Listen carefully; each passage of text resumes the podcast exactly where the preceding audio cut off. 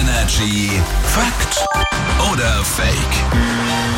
Was er uns wohl heute erzählt. Patrick aus den News ist hier. Guten Morgen. Moin, moin zusammen. Du hast eine Aussage. Jetzt überlegen wir alle, Fakt oder Fake. Das Gehirn von Männern schrumpft, wenn sie an Sex denken.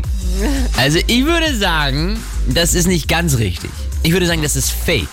Ich würde sagen, im Gehirn der Männer wird alles überschrieben, wenn sie an Sex denken. So. Also die Größe bleibt gleich, aber es ist nur noch dieser eine Gedanke da. Also ich sag Fake. Ich glaube, das Hirn ist sowieso schon ein bisschen kleiner und deswegen, wenn es noch mehr schrumpfen würde, es wäre ja schlecht. Liebe Männer, gell? Das Gehirn von Männern schrumpft, wenn sie an Sex denken.